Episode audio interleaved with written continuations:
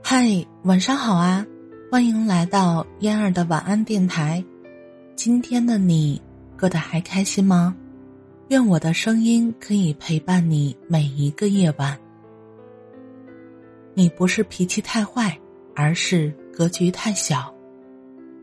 本事不大，脾气却大的不得了。我们每个人的工作、学习和生活中，都会遇到这样的人。他可能是你的同事、客户，也可能是同学、老师，还可能是恋人、配偶。遇到麻烦了，他们第一时间做的不是想办法来解决问题，而是发脾气。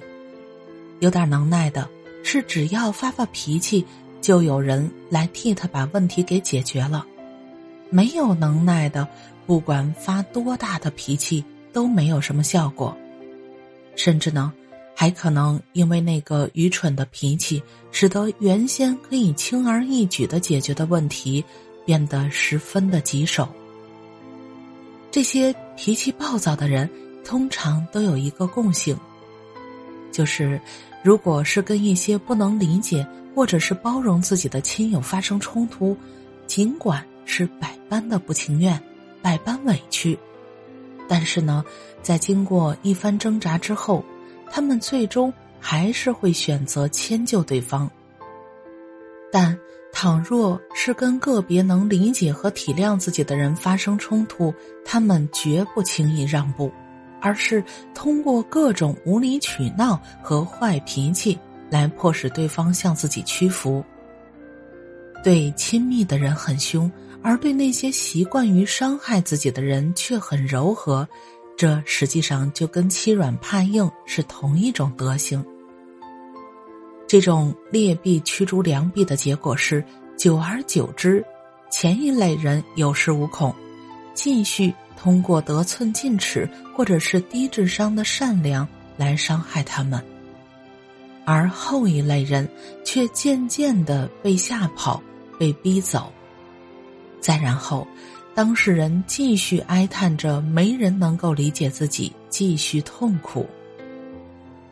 此外呢，一个人如果脾气比较坏、易怒，而他周围的人便都知道他惹不得、气不得、伤不得，因而啊，便会在说话做事的时候十分注意照顾他的情绪。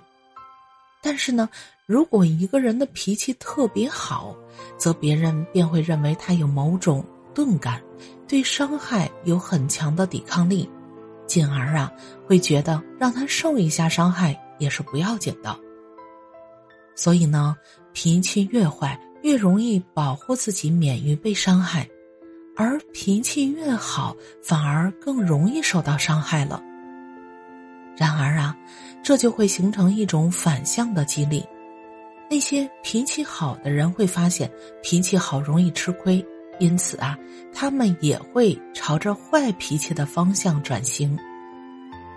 但是呢，这批人的转型会导致原先那批坏脾气者们所独享的福利被稀释，竞争的结果就是大家的脾气都更坏了，但是其实谁也没有捞着什么好处。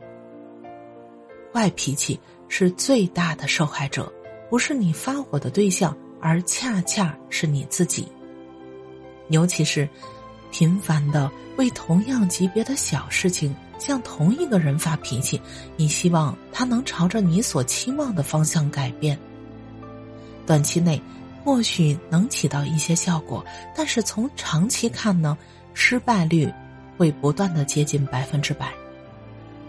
很明显。缺乏创造性的方法，重复运用好多次，被教训者一方会对其产生免疫力、抵抗力，而对发火者来说，则是边际效用递减。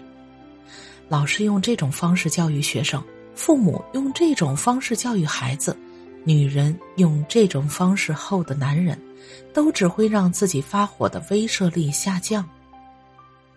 如那些惯于用很恶毒的态度来对待自己的伴侣的人，能够把伴侣逼的，只要遇见一个稍微献点殷勤的异性，都能产生相见恨晚的感觉，这到底是谁的损失呢？感谢你的收听，我是嫣儿，晚安，好梦。嫣儿每天中午十二点半直播，喜欢听直播的朋友们，到时候可以来哟。